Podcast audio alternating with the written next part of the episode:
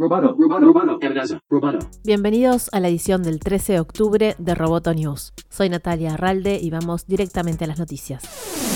Disney está reestructurando sus divisiones de medios y entretenimiento con el fin de acelerar el crecimiento de Disney Plus y otros esfuerzos de streaming. La compañía dijo que administrará la programación de medios y entretenimiento bajo tres grupos separados, estudios, entretenimiento general y deportes, y que concentrará la distribución y comercialización bajo una unidad global. Karim Daniel, expresidente de Productos de Consumo, Juegos y Publicaciones, supervisará el nuevo grupo de distribución de Disney.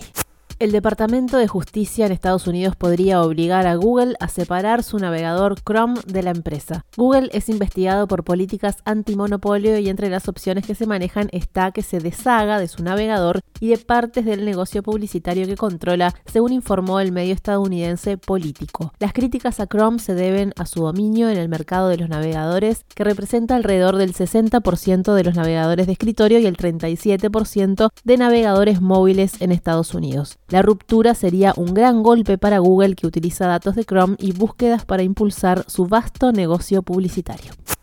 Seis meses después de lanzar su revolucionario servicio de transmisión de video Quibi, el magnate de Hollywood Jeffrey Katzenberg está buscando un comprador. En las últimas semanas, Katzenberg le propuso a varios ejecutivos de tecnología y entretenimiento que compren Quibi, pero no ha tenido éxito. Mantuvo encuentros con Eddie Hugh, vicepresidente senior de software y servicios de Internet de Apple, y el director ejecutivo de Warner Media, Jason Killar. Él y su socia en Quibi, la ex directora ejecutiva de HP, Meg Whitman, también hicieron presentaciones presentaciones formales a ejecutivos de otras compañías tecnológicas, incluido Fidji Sismo, director de la aplicación de Facebook.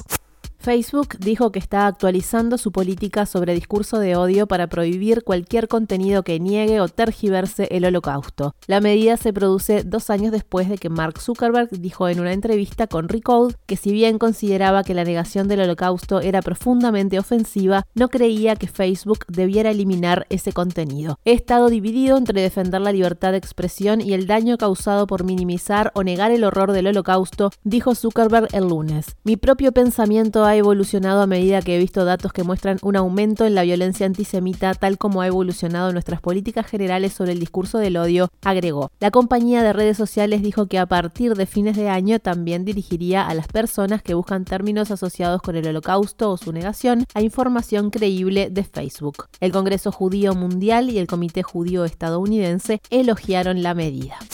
Los líderes financieros de las siete mayores economías mundiales, el G7, dirán hoy que se oponen al lanzamiento de Libra, la moneda de Facebook, hasta que esté regulada de forma apropiada, según indica el borrador de su comunicado al que accedió Reuters. El texto, preparado para un encuentro de ministros de finanzas y banqueros centrales de Estados Unidos, Canadá, Japón, Alemania, Francia, Italia y Reino Unido, indica que los pagos digitales podrían mejorar el acceso a los servicios financieros, además de reducir ineficiencias y costos. Sin embargo, tales de pago deberían ser supervisados y regulados de manera apropiada para que no minen la estabilidad financiera, la protección al consumidor, la privacidad, la fiscalidad o la ciberseguridad, señala la declaración.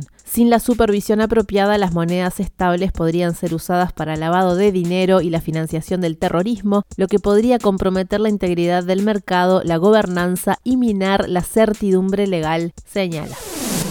Roboto News es parte de Dovcast. Te invitamos a seguirnos en www.amenazaroboto.com, arroba amenazaroboto y facebook.com barra amenazaroboto. Hasta la próxima.